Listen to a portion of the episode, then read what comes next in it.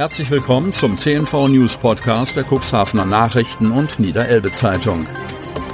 In einer täglichen Zusammenfassung erhalten Sie von Montag bis Samstag die wichtigsten Nachrichten in einem kompakten Format von sechs bis acht Minuten Länge. Am Mikrofon Dieter Büge. Sonnabend, 13.08.2022. Unterbringung der Ukraine-Flüchtlinge ist an der Grenze. Cuxhaven-Salenburg. Das Ankunftszentrum des Landkreises für geflüchtete Menschen aus der Ukraine im ehemaligen Helios Seehospital Salenburg ist voll. So voll, dass der nächste Bus mit Neuankömmlingen abgewiesen werden muss, wenn nicht schnellstens weitere Wohnungen im gesamten Kreisgebiet gefunden werden. Kreisrat Friedhelm Ottens, zuständig für den Ukraine-Stab beim Landkreis und Cuxhavens Oberbürgermeister Uwe Santja sprachen am Donnerstag Klartext. Es darf keine Denkverbote mehr geben. Wir brauchen keine Panik, aber wir müssen die Lage sehr ernst nehmen, so Uwe Santja. Und die ist so. Knapp 2000 Menschen aus der Ukraine hat der Kreis bereits aufgenommen.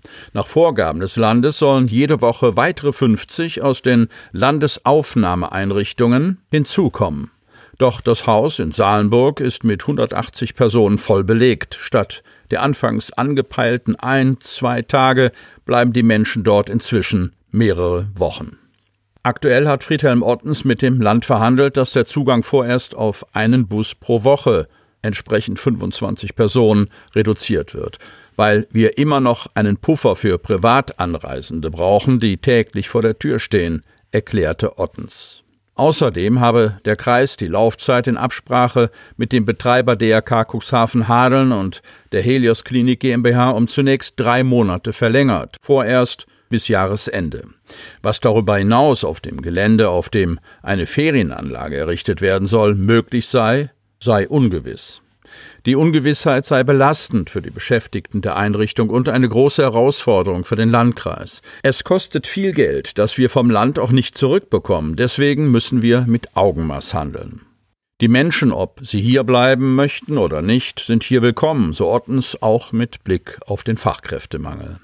Er hofft daher auf einen Schub vor allem nach der Sommersaison. Ferienwohnungen, Pensionen, ja auch das einzelne Gästezimmer würden benötigt. Wir müssen versuchen, wieder bei einer Belegung von 140 Personen im Ankunftszentrum anzukommen.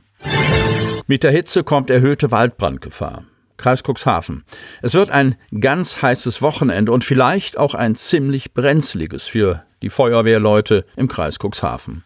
Die Brandgefahr hält an und verschärft sich zum Teil noch. Für die Wehren gilt erhöhte Alarmbereitschaft. Bei den Wetterstationen in Nordholz und Steinau ist die Waldbrandgefahr für Sonnabend und Sonntag mit Stufe 4 hohe Gefahr angegeben. Knut Sirk. Pressesprecher des Forstamtes Nauenburg schätzt die Waldbrandgefahr für den Wernerwald in Salenburg aktuell als extrem hoch ein. Der Wernerwald ist ein Kiefernwald, die sind am stärksten gefährdet, sagt er. Aktuell haben wir Wetterbedingungen wie bei den großen Waldbränden in den 70er Jahren. Es ist sehr trocken, es weht ein leichter Wind und die relativ geringe Luftfeuchtigkeit verschärft die Lage zusätzlich, so Sirk. Alle Forstkollegen sind aktuell in Hab-8-Stellung, um bei einem Brand der Feuerwehr mit Ortskenntnissen helfen zu können, so Sirk. Waldbesucher weist er darauf hin, dass Rauchen im Wald verboten ist. Auch das Wegschnippen von Zigarettenkippen aus dem fahrenden Auto muss unterlassen werden, so Sirk. Die Kippen flögen auf die sehr trockenen Grünstreifen, die schnell in Brand geraten oder wegen des Windes direkt in den Wald. Wichtig ist außerdem, Feuerwehrzufahrten nicht zuzuparken. Das ist gerade im Wernerwald in Salenburg ein großes Thema. Die Feuerwehr muss jederzeit schnell in den Wald gelangen können, betont Zirk. Auch Einweggrills sollten im Wald nicht verwendet werden. Leider werden die noch heißen Grills häufig zurückgelassen, wenn die Mahlzeit beendet ist. Das bringt eine große Brandgefahr. Schützen könnten die Forstämter die Wälder kurzfristig kaum. Wir können nur präventiv tätig werden und gut befahrbare Wege schaffen und instand halten. Einfach bewässern kann man den Wald nicht. Langfristig sind wir dabei, Mischwälder anzubauen, die weniger schnell brennen als reine Nadelwälder, so Sirk. Stefan Matthäus, Leiter der Berufsfeuerwehr Cuxhaven, sagt, für Sonnabend hat uns der Deutsche Wetterdienst für die Region Cuxhaven die Warnstufe 4 gemeldet. Das ist die zweithöchste Gefahrenstufe. Die gilt allerdings nur für den Sonnabend. Danach wird es für den Bereich Cuxhaven wieder deutlich entspannter. Am Sonntag und zu Beginn der neuen Woche geht die Stufe bereits wieder auf 3 bzw. 2 zurück. Badeponton kommt nicht zurück. Cuxhaven. Es ist heiß in diesen Tagen und vielen steht der Sinn nach einer Erfrischung in der See. Aber irgendwas fehlt. Wo ist eigentlich der Badeponton im Bojenbad in Grimmershörn? fragen sich seit einiger Zeit Einheimische und Stammgäste.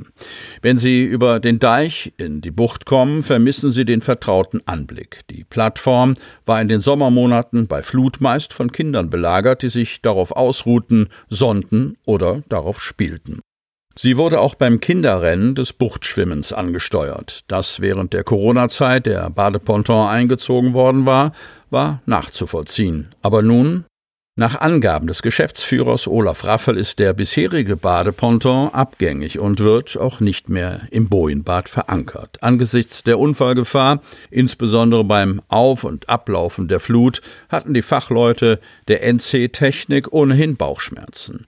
Durch den beim Vorbeifahren eines großen Schiffes erzeugten Wellenschlag hätte die in Bewegung geratene schwere Plattform im noch flachen Wasser spielende Kinder verletzen können.